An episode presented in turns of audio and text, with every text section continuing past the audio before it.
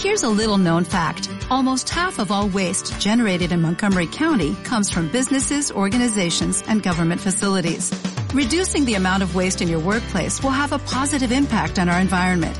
It can also save you money on your disposal costs. Reducing waste and recycling at your business is easy to do and is the law in Montgomery County. Make it your business to recycle right. Learn more at montgomerycountymd.gov slash recycle right or call 311. Bienvenidos a Mujer de Libros, la voz que le da vida al alma de los libros.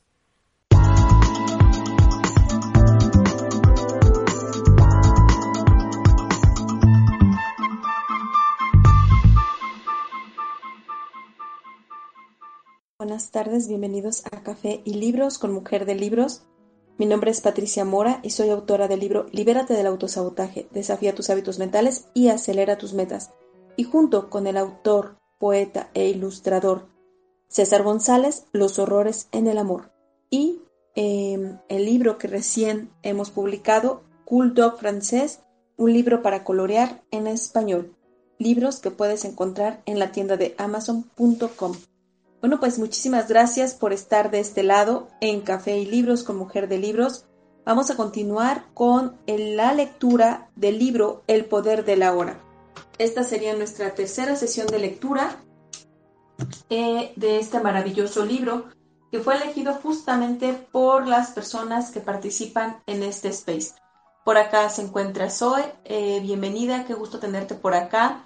Muchísimas gracias por acompañarnos y em, bueno, pues les comparto que este maravilloso libro, El poder de la hora, un camino hacia la realización espiritual, nos pide justamente dentro de la lectura hacer pausas. Así que eh, estoy siguiendo justamente esta pauta.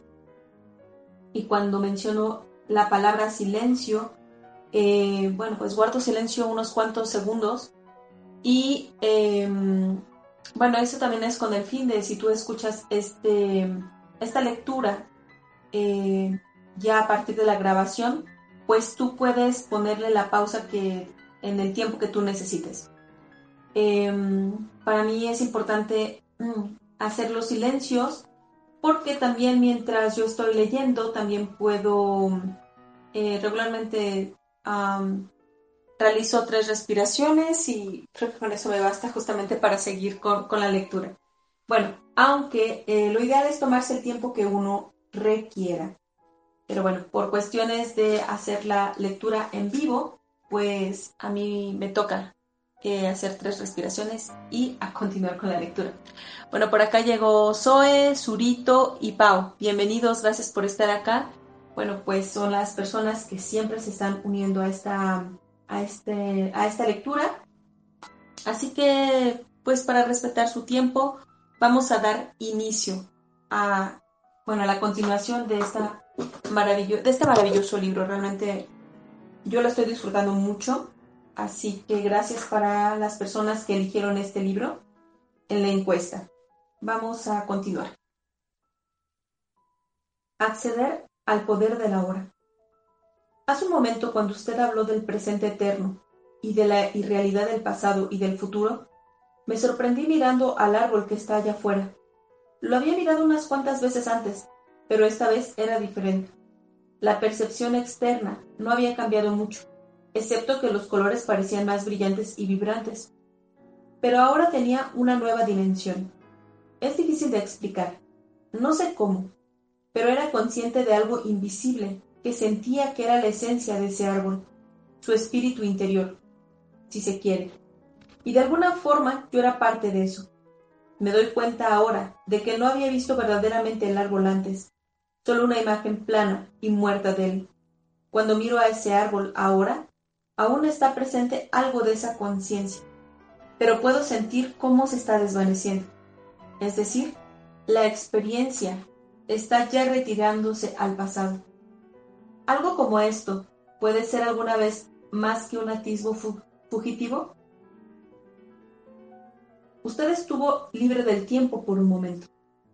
Se movió en el ahora y por lo tanto percibió el árbol sin la pantalla de la mente. La conciencia del ser formó parte de su percepción. Con la dimensión intemporal viene una forma diferente de conocer, que no mata el espíritu que vive en cada criatura y en cada cosa. Un conocer que no destruye la sacralidad y el misterio de la vida, sino que contiene un amor profundo y una reverencia por todo lo que es. Un conocimiento del que la mente no sabe nada. La mente no puede conocer el árbol, solo puede conocer hechos o información sobre el árbol. Mi mente no puede conocerlo a usted, solo etiquetas, juicios, hechos y opiniones sobre usted.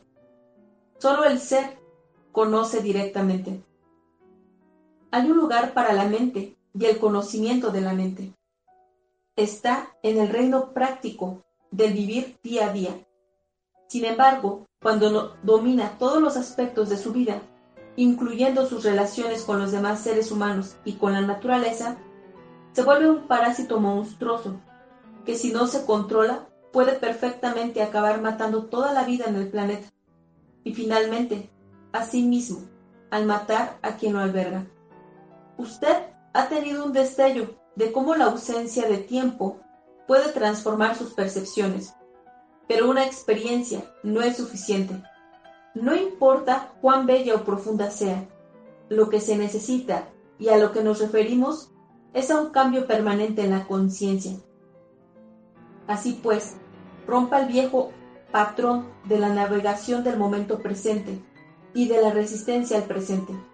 Convierta en práctica retirar la atención del pasado y el futuro cuando no los necesite. Salga de la dimensión del tiempo lo más posible en la vida diaria. Si encuentra difícil entrar en el ahora directamente, empiece por observar la tendencia habitual de su mente a querer escapar del ahora. Observará que el futuro se imagina habitualmente como mejor o peor que el presente. Si el futuro imaginado es mejor, le da placer o anticipación placentera. Si es peor, crea ansiedad. Ambos son ilusorios. A través de la observación de sí mismo, automáticamente aparece más presencia en su vida. En el momento en que usted se da cuenta de que no está presente, usted está presente. Siempre que es capaz de observar su mente, deja de estar atrapado en ella. Ha entrado otro factor, algo que no es de la mente, la presencia testigo.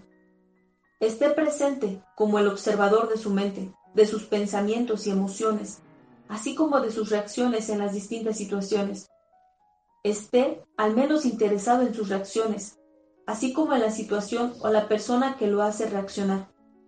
Fíjese también en la frecuencia con que su atención está en el pasado o en el futuro. No juzgue o analice lo que observa. Observe el pensamiento, sienta la emoción, observe la reacción. No los convierta en un problema personal. Sentirá entonces algo más poderoso que cualquiera de las cosas que observa. La presencia tranquila, observadora, que está más allá del contenido de la mente. El observador silencioso. Silencio.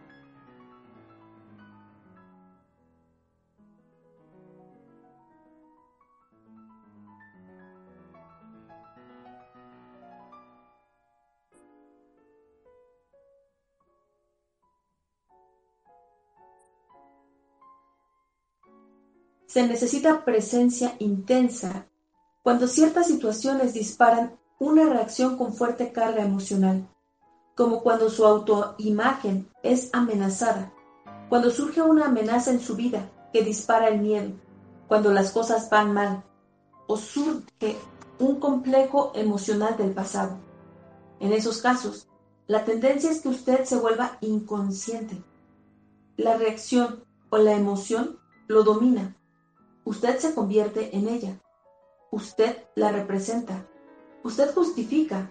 Quita la razón al otro. Ataca. Defiende. Claro que no es usted. Es su patrón de reacción. La mente en su modo habitual de supervivencia. La identificación con la mente le da a ella más energía. La observación se la retira. La identificación con la mente crea más tiempo. La observación abre la dimensión de la ausencia de tiempo. La energía que se retira de la mente se convierte en presencia. Una vez que usted puede sentir lo que significa estar presente, se vuelve mucho más sencillo simplemente escoger salir de la dimensión del tiempo siempre que no es necesario para propósitos prácticos y trasladarse más profundamente a la hora. Esto no impide su habilidad para usar su mente. De hecho, la realza. Cuando usted use su mente, será más aguda, más centrada. Dejar ir el tiempo psicológico. Aprenda a usar el tiempo en los aspectos prácticos de la vida.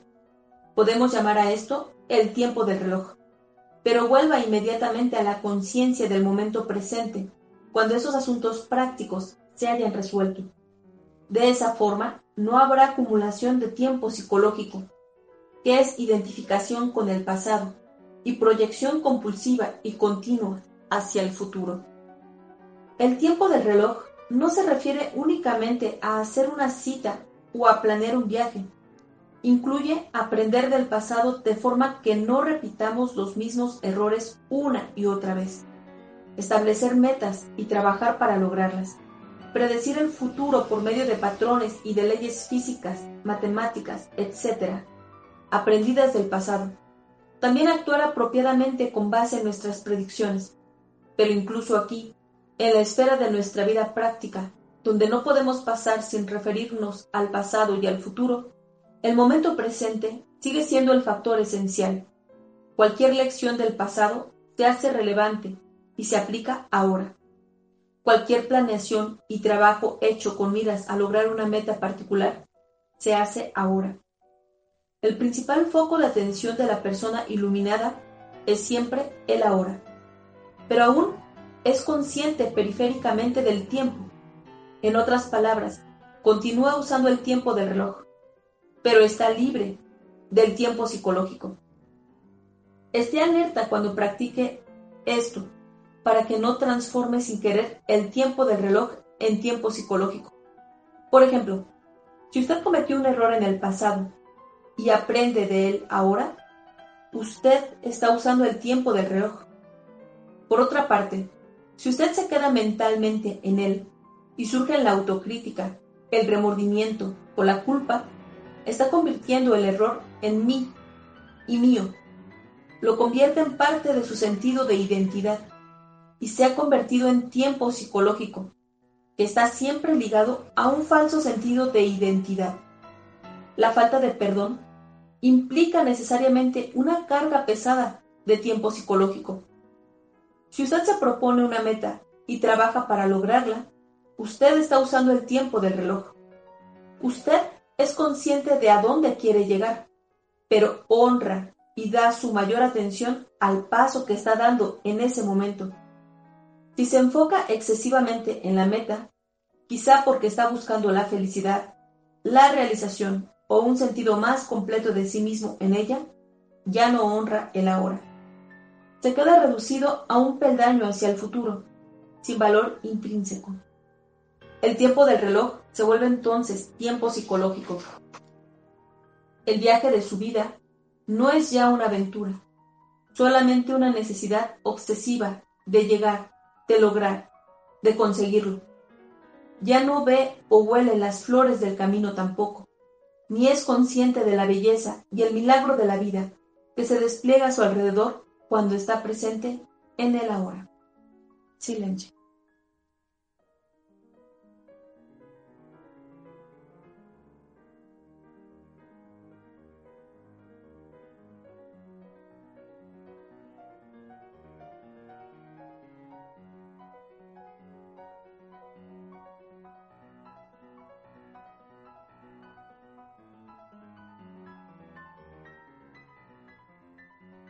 Puedo ver la importancia suprema de la hora, pero no comprendo completamente cuando dice que el tiempo es una ilusión.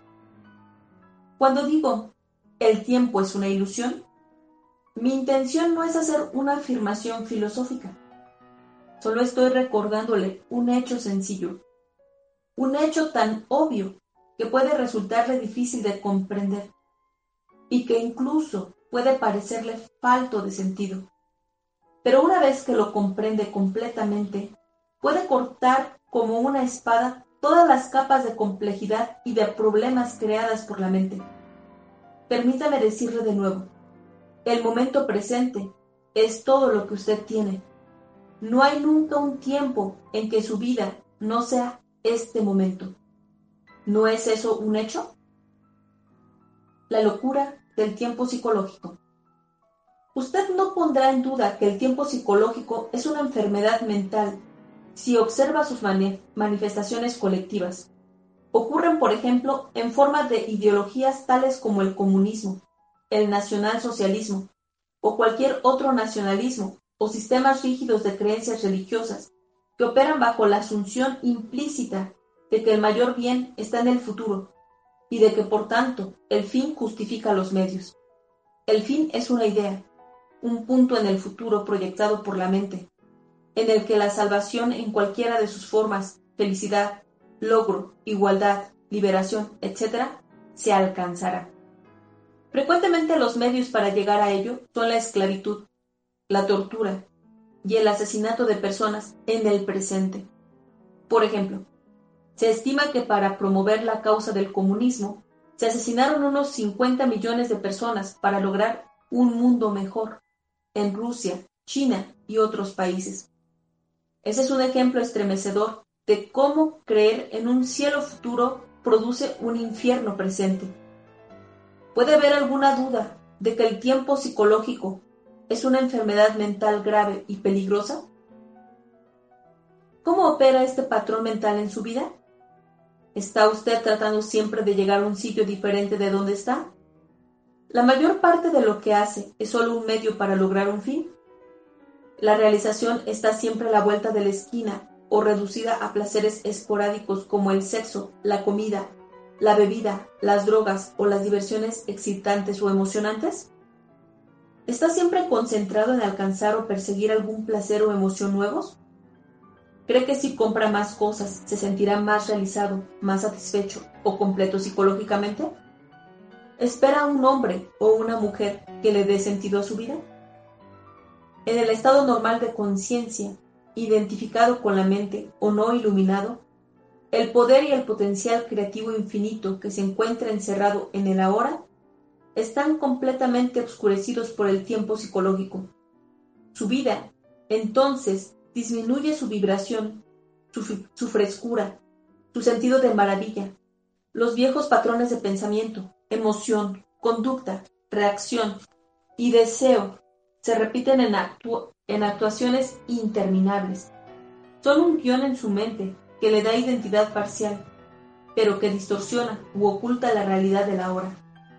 La mente entonces crea una obsesión con el futuro como escape de un presente insatisfactorio. La negatividad y el sufrimiento tienen sus raíces en el tiempo. Pero la creencia de que el futuro será mejor que el presente no es siempre una ilusión. El presente puede ser espantoso, las cosas pueden mejorar en el futuro, y a menudo lo hacen. Habitualmente, el futuro es una réplica del pasado. Son posibles algunos cambios superficiales, pero la transformación real es rara y depende de si usted puede volverse suficientemente presente como para disolver el pasado, entrando al poder de la hora. Lo que usted percibe como futuro es una parte intrínseca de su estado de conciencia ahora. Si su mente lleva una carga pesada de pasado, experimentará más de lo mismo. El pasado se perpetúa a sí mismo por medio de la falta de presencia. La calidad de su conciencia en este momento es lo que agudiza el futuro, que por supuesto solo puede experimentarse como el ahora. Usted puede ganar 10 millones de dólares, pero ese cambio no tiene más que una profundidad superficial. Simplemente continuaría actuando según los mismos patrones condicionados en contextos más lujosos. Los humanos han aprendido a dividir el átomo en lugar de matar 10 o 20 personas con una masa de madera, una persona puede matar ahora a un millón simplemente apretando un botón. ¿Es esto un cambio real? Si la calidad de su conciencia en este momento es lo que determina el futuro, entonces, ¿qué determina la calidad de su conciencia? Su grado de presencia. El único lugar donde puede ocurrir un verdadero cambio y donde puede ser disuelto el pasado es en el ahora. Silencio.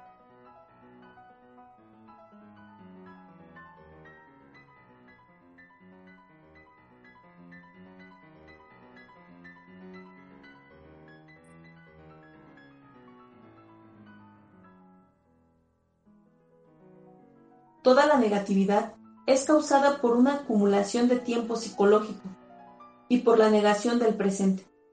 La incomodidad, la ansiedad, el estrés, la preocupación, todas las formas del miedo son causadas por exceso de futuro y demasiado poca presencia.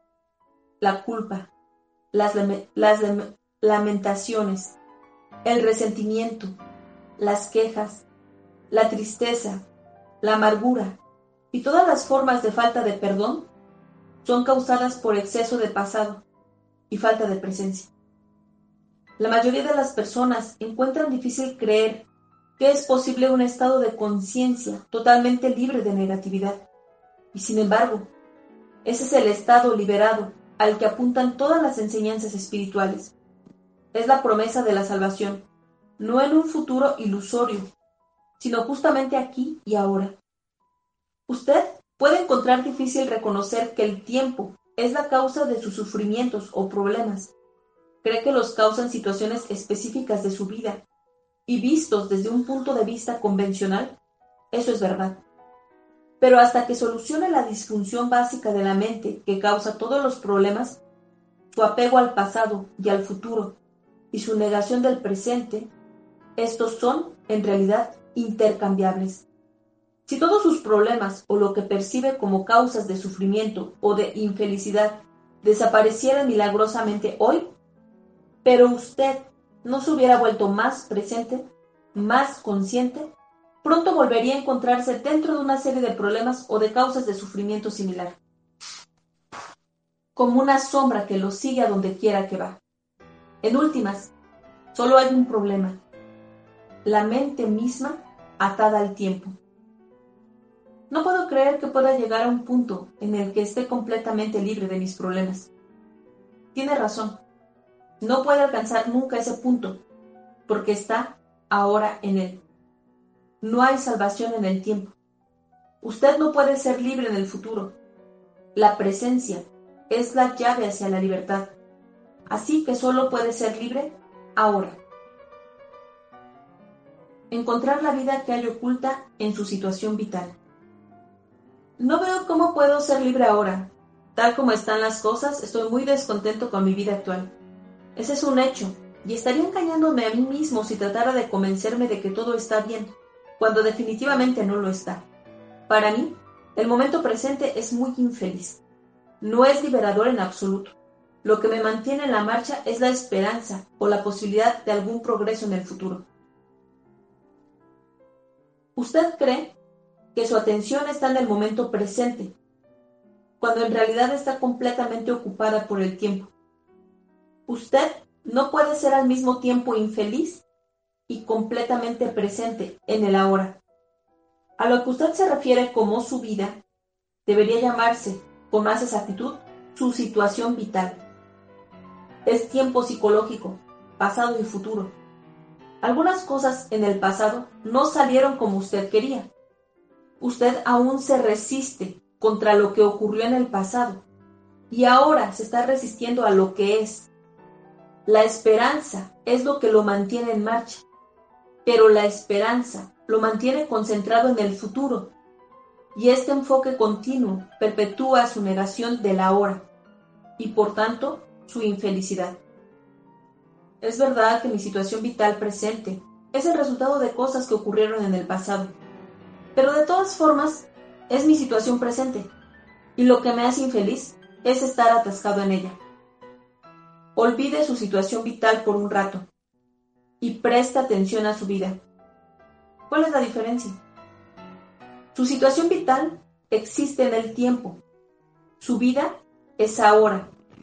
Su situación vital es material de la mente. Su vida es real. Encuentre la puerta estrecha que conduce a la vida. Se llama el ahora. Reduzca su vida a este momento. Su situación vital puede estar llena de problemas. La mayoría de ellas lo están. Pero descubra si tiene algún problema en este momento. No mañana o dentro de 10 minutos, sino ahora. ¿Tiene algún problema ahora? Cuando usted está lleno de problemas, no hay espacio para que entre algo nuevo. No hay espacio para las soluciones. Así que siempre que pueda, abra algo de espacio para que pueda descubrir la vida que hay oculta en su situación vital. Use sus sentidos plenamente. Esté donde está. Mire a su alrededor. Mire solamente. No interprete. Vea la luz, las formas, los colores, las texturas. Sea consciente del espacio que permite que todo sea. Escuche los sonidos, no los juzgue. Escuche el silencio que hay bajo los sonidos. Toque algo, cualquier cosa, y siente y reconozca su ser. Observa el ritmo de su respiración. Sienta el aire que fluye hacia adentro y hacia afuera. Sienta la energía de la vida dentro de su cuerpo. Deje que todo sea dentro y fuera. Permita la condición de ser de todas las cosas. Avance profundamente hacia la hora. Usted está dejando atrás el mundo mortal de la abstracción mental, del tiempo. Usted está librándose de la mente loca que le drena la energía vital y que está envenenando y destruyendo lentamente a la Tierra. Usted está despertando del sueño del tiempo al presente. Silencio.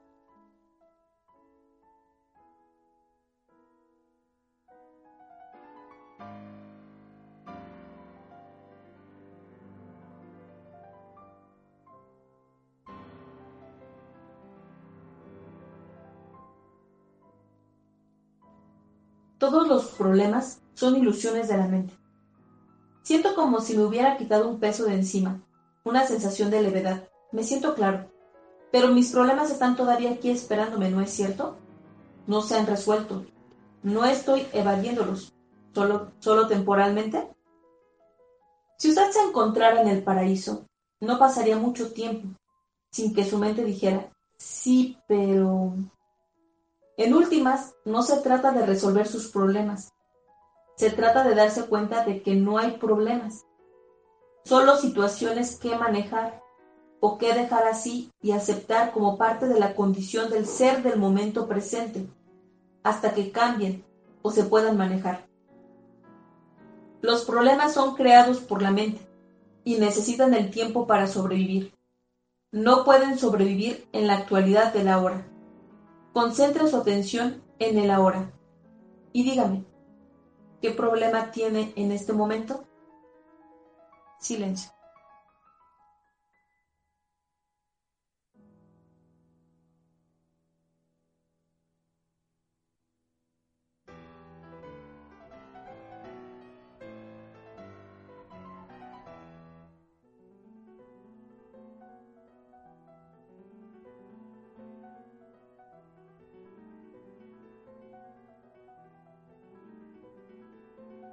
No recibo ninguna respuesta, porque es imposible tener un problema cuando su atención está completamente en el ahora. Una situación que debe manejarse o aceptarse, sí. ¿Por qué convertirla en un problema? ¿Por qué convertir cualquier cosa en un problema? ¿No es la vida un reto suficiente como es? ¿Para qué necesita los problemas? A la mente le encantan inconscientemente los problemas, porque le dan a uno una suerte de identidad. Eso es normal y demente. Problema significa que usted se detiene en una situación mentalmente, sin que haya una verdadera intención o posibilidad de actuar ahora, y que usted inconscientemente lo está convirtiendo en parte de su sentido de identidad. Usted se siente tan abrumado por su situación vital que pierde su sentido de la vida, del ser o carga en su mente el peso absurdo de mil cosas que tiene o tendría que hacer en el futuro, en lugar de enfocar su atención en la única que puede hacer ahora. Cuando usted crea un problema, crea dolor. Todo lo que se necesita es una simple elección, una simple decisión. No importa lo que pase, no crearé más dolor para mí mismo. No crearé más problemas. Aunque es una decisión sencilla, también es muy radical. Usted no tomará esa decisión a menos que esté verdaderamente cansado y no será capaz de llevarla a cabo a menos que acceda al poder de la hora. Si usted no crea más dolor para sí mismo, no lo crea para los demás. Tampoco contamina esta hermosa tierra, ni su propio espacio interior, ni a la psique humana colectiva con la negatividad de la fabricación de problemas. Silencio.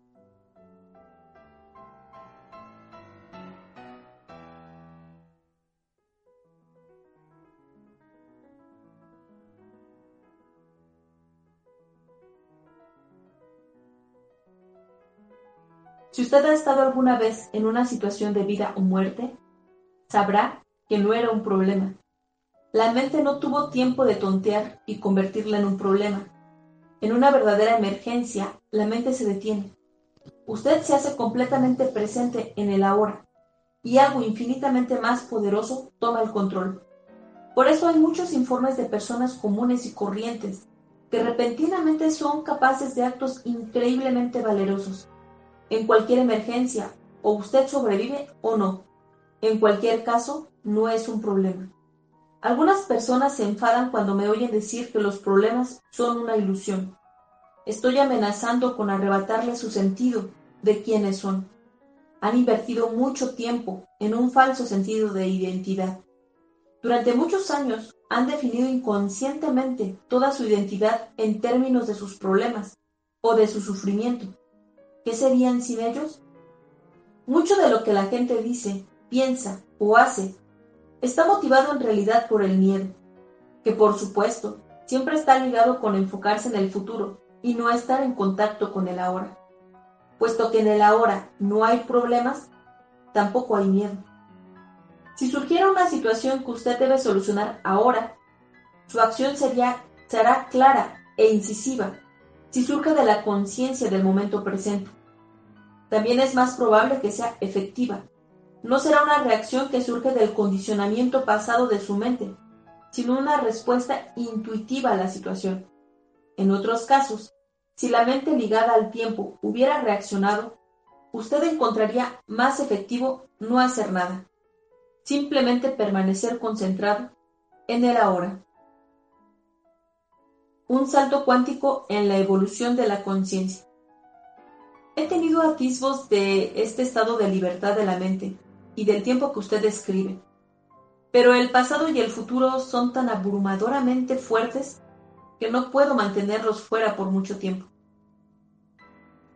El modo de la conciencia ligado al tiempo está profundamente incrustado en la psique humana, pero lo que estamos haciendo aquí es parte de una transformación profunda que tiene lugar en la conciencia colectiva del planeta y más allá.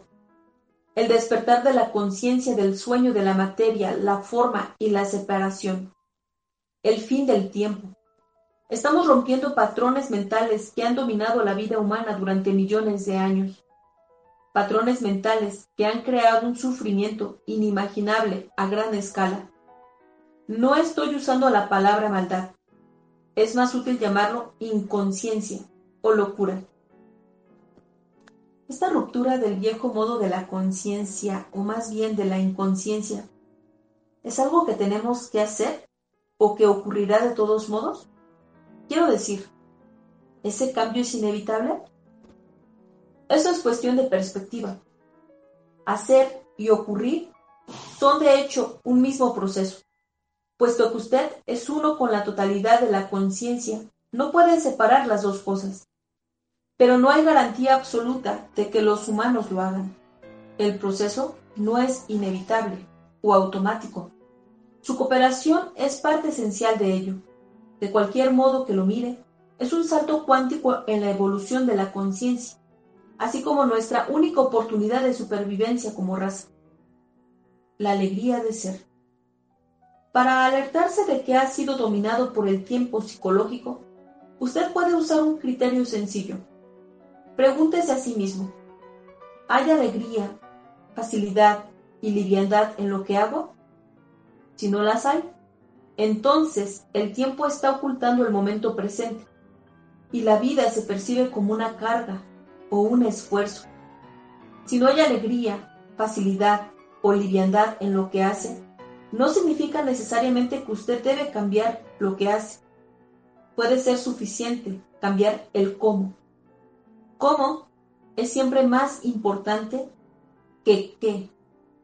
Vea si puede darle mucha más atención al proceso de hacer que al resultado de lo que quiere lograr con ello. Preste su atención más plena a cualquier cosa que presente el momento. Eso implica que usted acepta también lo que es, porque usted no puede prestar completa atención a algo y al mismo tiempo resistirse a ello.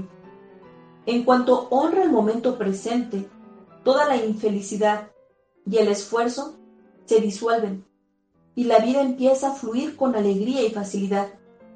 Cuando usted actúa desde la conciencia del momento presente, cualquier cosa que haga queda imbuida de un sentido de calidad, cuidado y amor, incluso la acción más sencilla.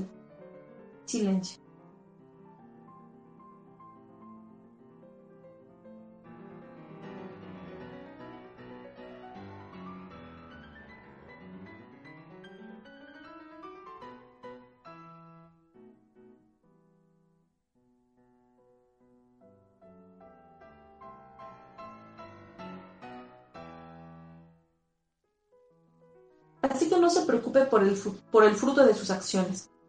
Simplemente preste atención a la acción en sí misma. El fruto vendrá por añadidura. Esa es una poderosa práctica espiritual. En el Bhagavad Gita, una de las enseñanzas espirituales más antiguas y hermosas que existen, el desapego del fruto de la acción recibe el nombre de Karma Yoga se describe como el camino de la acción consagrada.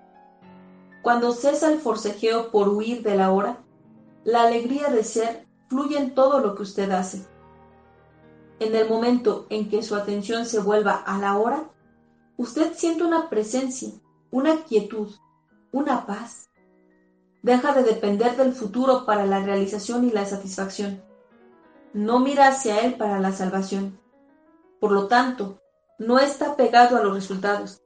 Ni el fracaso ni el éxito tienen el poder de cambiar su estado interior de ser. Usted ha encontrado la vida que hay oculta en su situación vital. En ausencia del tiempo psicológico, su sentido de usted mismo se deriva de ser, no de su pasado personal. Por lo tanto, la necesidad psicológica de convertirse en algo diferente de lo que es ahora ya no existe. En el mundo, en el nivel de su situación vital, usted puede realmente volverse rico, instruido, exitoso, libre de esto o de aquello. Pero en la dimensión más profunda del ser, usted es completo y un todo ahora. En ese estado de plenitud, ¿todavía podremos o desearemos perseguir metas externas? Por supuesto, pero no tendrá expectativas ilusorias de que algo o alguien en el futuro lo salvará o lo hará feliz. En lo concerniente a su situación vital, puede haber cosas que quiera alcanzar o adquirir. Este es el mundo de las formas, de la pérdida y la ganancia. Sin embargo, en un nivel más profundo, usted ya está completo.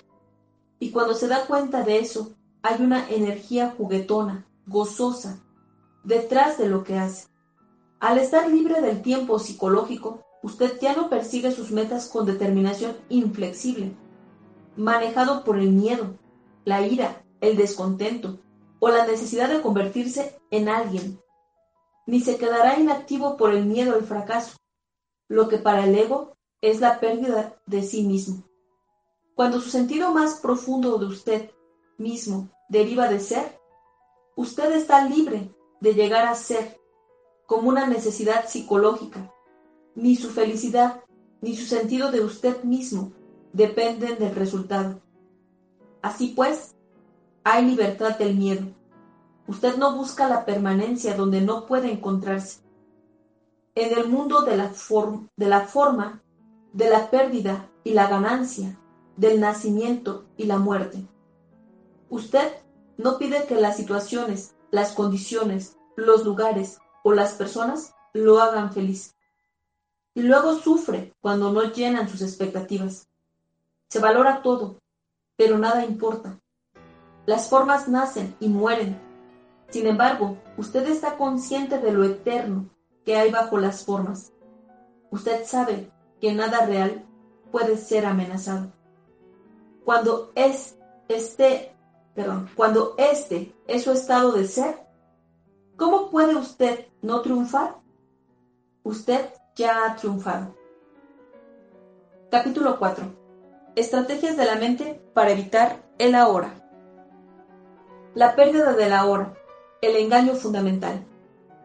Incluso si acepto completamente que en últimas el tiempo es una ilusión, ¿qué diferencia va a causar esto en mi vida? Aún tengo que vivir en un mundo que está completamente dominado por el tiempo. La aceptación intelectual es simplemente otra creencia y no cambiará mucho su vida. Para realizar esta verdad, usted tiene que vivirla.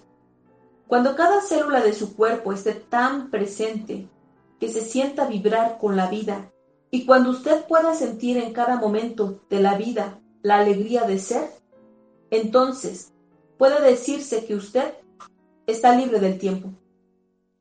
Pero todavía tengo que pagar las cuentas mañana y me volveré viejo y moriré como los demás.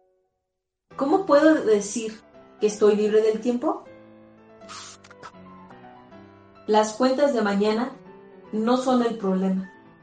La disolución del cuerpo físico no es un problema. El problema es la pérdida de la hora, o más bien, el engaño central que convierte una mera situación, evento o emoción en un problema personal y en sufrimiento. La pérdida de la hora es la pérdida del ser. Ser libre del tiempo es ser libre de la necesidad psicológica del pasado para su identidad y del futuro para su realización. Representa la transformación más profunda de la conciencia que usted pueda imaginar.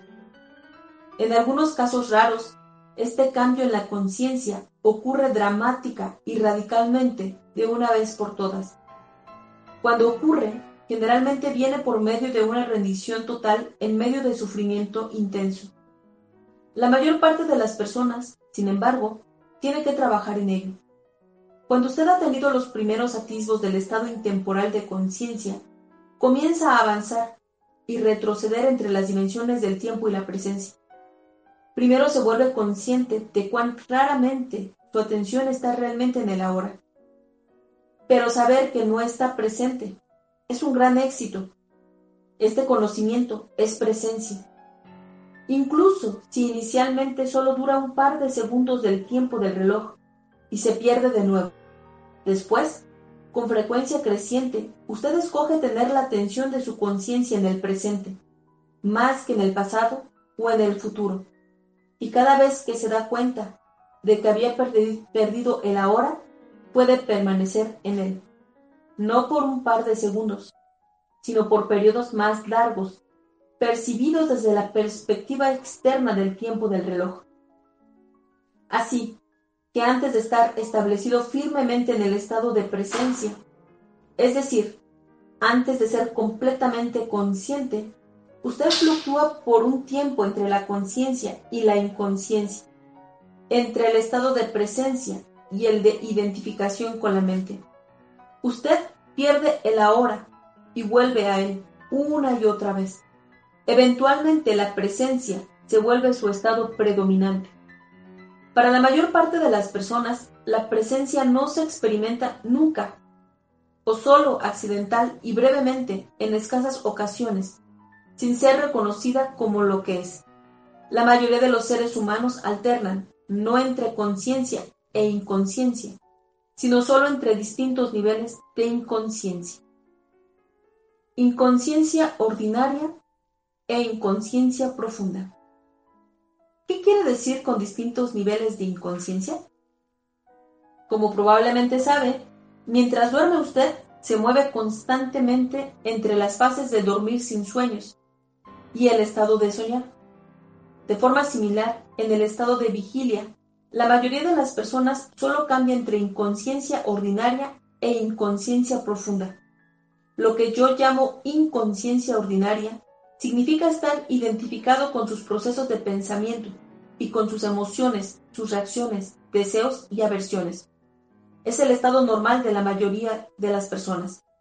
En ese estado usted está gobernado por la mente egotista y es inconsciente del ser.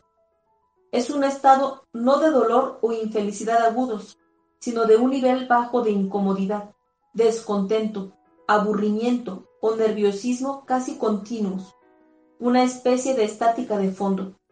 Puede ser que usted no se dé cuenta de esto, porque es parte frecuente de la vida normal, del mismo modo que no se hace consciente de un ruido continuo de fondo bajo, como el zumbido de un aire acondicionado, hasta que se detiene. Cuando se detiene de repente, hay una sensación de alivio. Muchas personas usan el alcohol, las drogas, el sexo, la comida, el trabajo, la televisión o incluso el ir de compras como anestésicos. Es un intenso inconsciente por suprimir la incomodidad básica. Cuando esto ocurre, una actividad que podría ser muy agradable si se usa con moderación, se convierte en una actividad compulsiva o adictiva.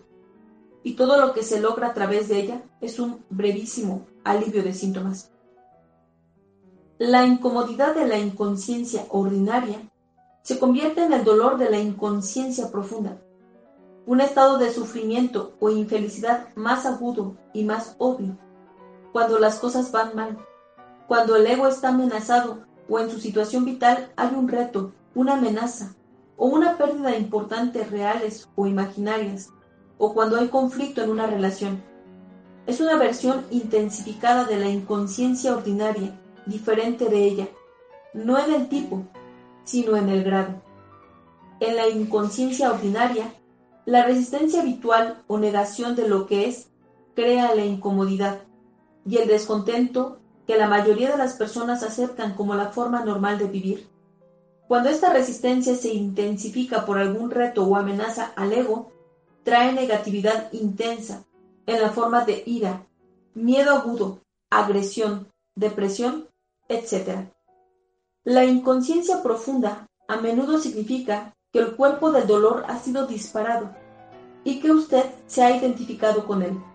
La violencia física sería imposible sin inconsciencia profunda. Puede ocurrir también cuando una multitud de personas o incluso toda una nación genera un campo colectivo de energía negativa. El mejor indicador de su nivel de conciencia es cómo maneja los retos de la vida cuando llegan. En esos retos, una persona ya inconsciente tiende a volverse más profundamente inconsciente y una persona consciente más intensamente consciente. Usted puede utilizar un reto para despertar o puede permitir que lo empuje a un sueño aún más profundo. El sueño de la inconsciencia ordinaria se convierte entonces en una pesadilla. Si usted no puede estar presente ni siquiera en circunstancias normales, tales como cuando está sentado solo en una habitación, caminando por el bosque o escuchando a alguien, ciertamente no podrá permanecer consciente cuando algo va mal, o se enfrenta con gente o situaciones difíciles, con la pérdida o la amenaza de pérdida. Usted será dominado por una reacción, que en última instancia es siempre una forma de miedo y arrastrado a la inconsciencia profunda. Esos retos son sus pruebas. Solo la forma en que usted los resuelva le mostrará a usted y a los demás en qué punto está en cuanto a su estado de conciencia, no el tiempo que puede permanecer sentado con los ojos cerrados o qué visiones tiene. Así que es esencial traer más conciencia a su vida en las situaciones ordinarias, cuando todo transcurre con relativa facilidad. De esta forma, usted crece en poder de presencia eso genera un campo de energía en usted y alrededor de usted de una gran frecuencia de vibraciones.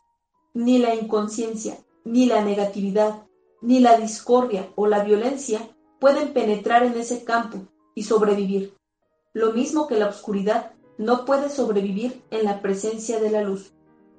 Cuando usted aprenda a ser testigo de sus pensamientos y emociones, que es una parte esencial de estar presente, puede quedar sorprendido cuando se dé cuenta por primera vez de la estática de fondo de inconsciencia ordinaria que tiene y de que pocas veces, si acaso alguna, usted está verdaderamente a gusto consigo mismo.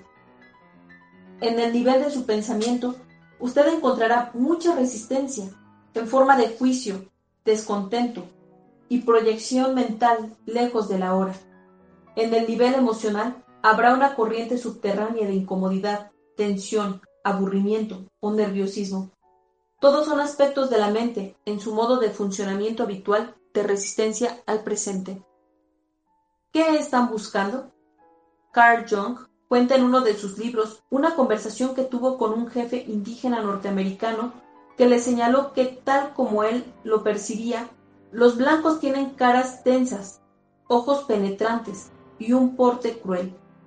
Dijo, están siempre buscando algo. ¿Qué están buscando? Los blancos siempre quieren algo. Siempre están incómodos e inquietos. No sabemos lo que quieren.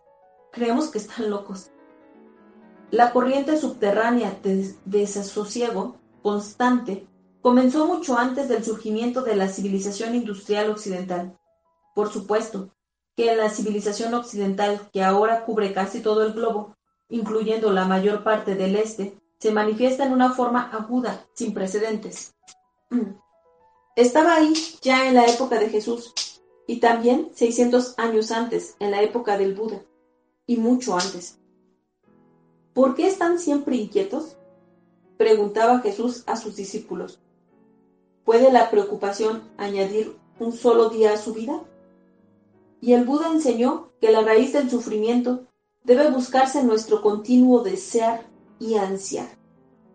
La resistencia a la hora como disfunción colectiva está intrínsecamente conectada con la pérdida de conciencia de ser y constituye la base de nuestra deshumanizada civilización industrial.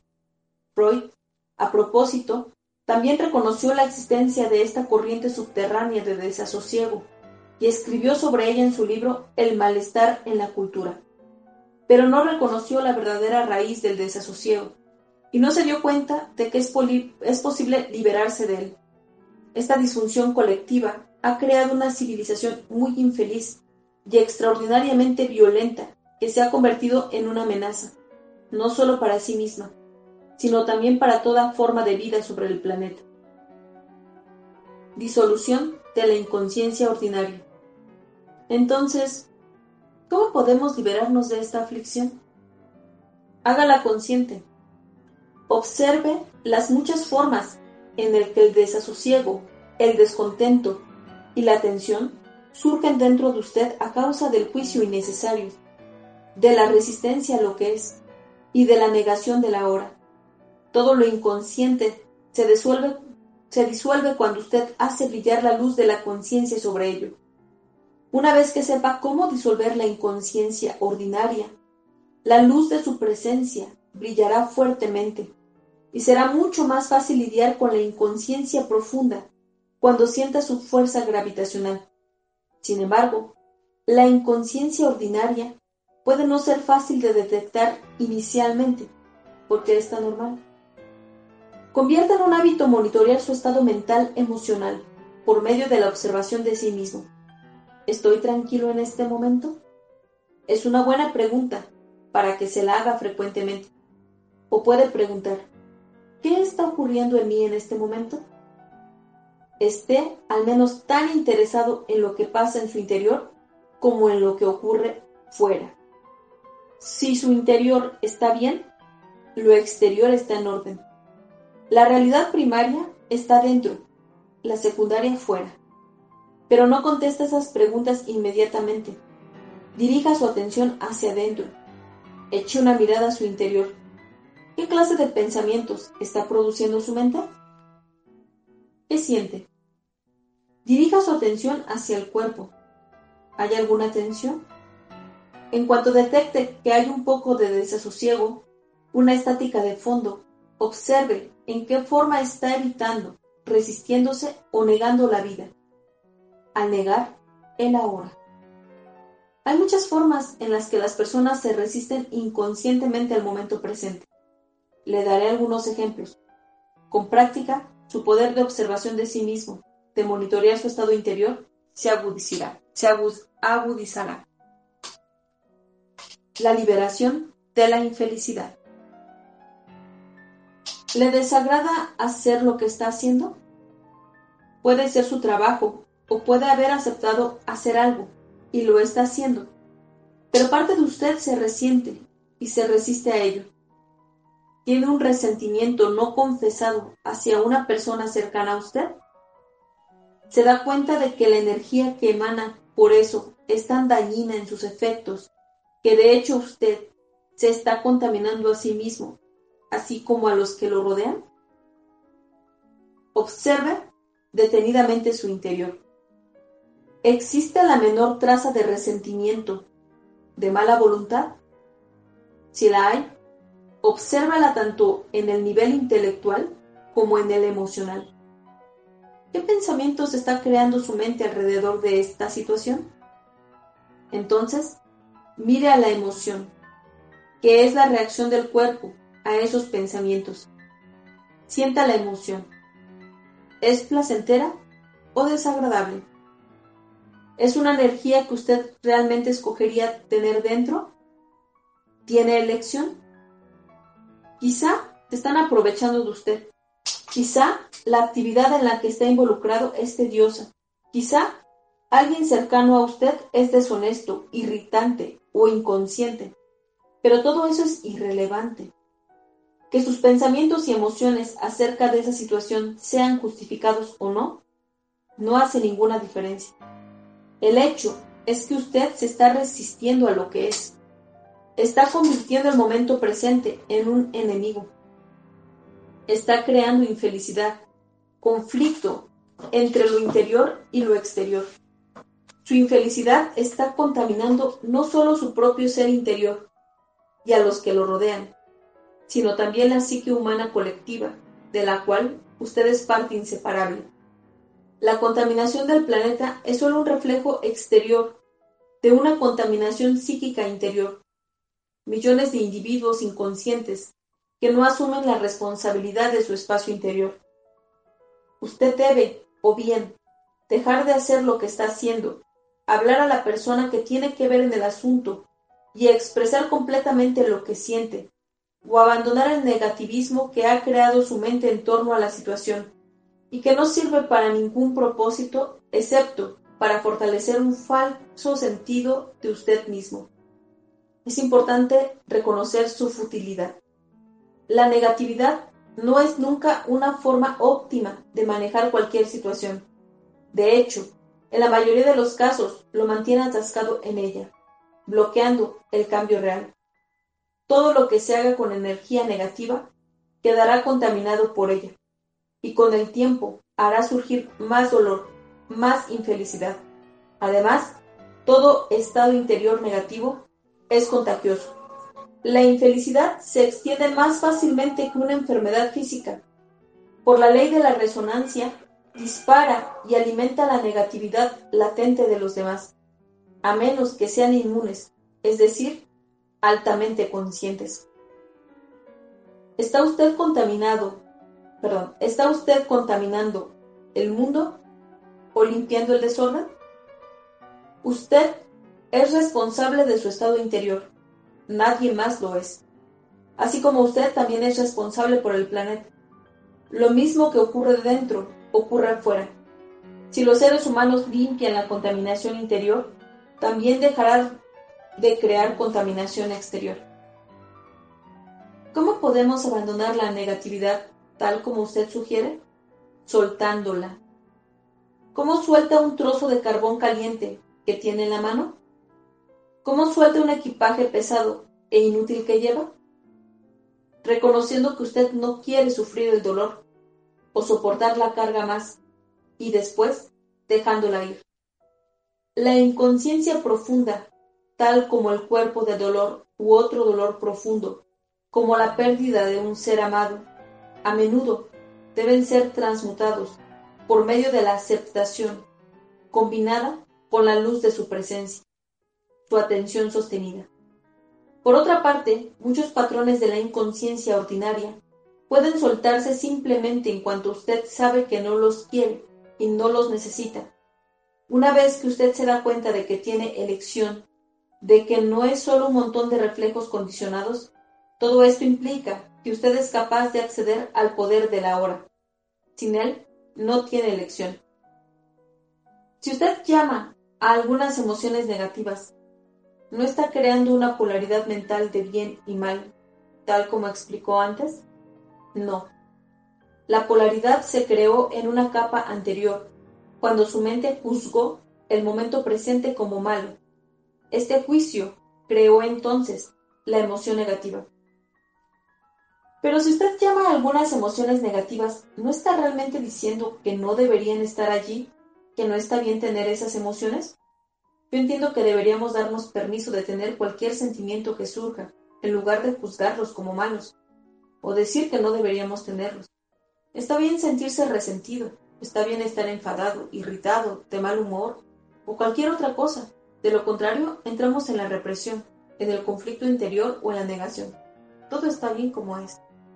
Por supuesto, una vez que un patrón mental, una emoción o una reacción están ahí, acéptelos. No fue lo suficientemente consciente para hacer una elección en el asunto. Eso no es un juicio, solamente un hecho. Si usted tuviera elección o se diera cuenta de que realmente tiene una elección, ¿escogería el sufrimiento o la alegría? ¿La tranquilidad o el desasosiego, la paz o el conflicto. Escogería un pensamiento o un sentimiento que lo separa de su estado natural de bienestar, la alegría de la vida dentro de usted. A cualquier sentimiento de este tipo lo llamo negativo, lo que simplemente significa malo, no en el sentido de que usted no debería haber hecho eso, sino simplemente mal fáctico, como sentirse mal del estómago. ¿Cómo es posible que los seres humanos mataran a cien mil millones de congéneres solamente en el siglo XX? Que los seres humanos se inflijan dolor mutuamente en tal magnitud está más allá de lo que uno puede imaginar. Y eso no toma en cuenta la violencia mental, emocional y física, la tortura, el dolor y la crueldad que continúan causándose, así como la que causan a otros seres sensibles diariamente. ¿Actúan así porque están en contacto con su estado natural, la alegría de la vida que hay en ellos? Por supuesto que no. Solo las personas que están en un estado profundamente negativo, que se sienten realmente muy mal, crearían una realidad así, como reflejo de la forma en que se sienten. Ahora están empeñados en destruir la naturaleza y el planeta que lo sostiene. Increíble, pero cierto. Los seres humanos son una especie peligrosamente demente y muy enferma. Eso no es un juicio, es un hecho. También es un hecho que la salud mental está ahí, bajo la locura. La curación y la redención son posibles ahora. Volviendo específicamente a lo que usted dijo, es verdad que cuando usted acepta su resentimiento, su mal humor, su rabia, ya no está obligado a actuar ciegamente, y es menos probable que los proyecten los demás pero me pregunto si no está engañándose a sí mismo. Cuando usted ha practicado la aceptación por un tiempo, como usted lo ha hecho, llega un momento en que necesita pasar a la siguiente etapa, en la que esas emociones negativas ya no se producen. Si usted no lo hace, su aceptación se vuelve simplemente una etiqueta mental que le permite a su ego continuar complaciéndose en la infelicidad y fortalecer así su sentido de la separación de los demás, de lo que lo rodea, del aquí y el ahora. Como sabe, la separación es la base del sentido de identidad del ego. La verdadera aceptación transmutaría esos sentimientos inmediatamente. Y si en realidad usted supiera profundamente que todo está bien, tal como usted lo dice, lo que por supuesto es verdad, ¿tendría para empezar esos sentimientos negativos? Sin juicio, sin resistencia a lo que es, no surgirían Usted tiene una idea en la mente de que todo está bien, pero en el fondo no lo cree. Así que los viejos patrones mentales, emocionales de resistencia están todavía en su lugar. Eso es lo que lo hace sentir mal. Eso está bien también. ¿Está defendiendo tu derecho a ser inconsciente, tu derecho a sufrir? No se preocupe, nadie le va a quitar eso. Una vez que se dé cuenta de que cierto tipo de alimento lo enferma, continuaría comiendo ese alimento y asegurando que está bien ese estar enfermo. Bueno, hasta aquí lo vamos a dejar. Eh, hemos terminado la hora de lectura. Muchísimas gracias a los que se unieron. Em, estamos eh, leyendo El poder de la hora, un camino hacia la realización espiritual de Edhard Tolle, libro que fue elegido por la comunidad que participa en este space. Así que muchísimas gracias a las personas que se unieron. César, eh, gracias por estar acá. Pablo, Zoe, Roberto, Pau, Val, Lucius y Ari. Muchísimas gracias por unirse a este espacio de lectura. Gracias a los que eligieron el libro eh, a través de la encuesta. Y bueno, si alguien tiene algún comentario, bueno, puede pedir el mic. Y si no, pues vamos cerrando el space. Así que por acá quedo pendiente em, de cualquier solicitud. Y bueno, si no, eh, pueden dejar también un comentario en la función de, Twitter. Y eh, perfecto. Ok, bueno, pues no hay ninguna solicitud. Pues entonces vamos cerrando el space. Hay mucho por reflexionar de este libro. Espero que les haya gustado esta tercera parte del poder de la hora. Eh, mañana continuamos con eh, la siguiente hora de lectura, que regularmente se realiza a la una de la tarde, tiempo Ciudad de México.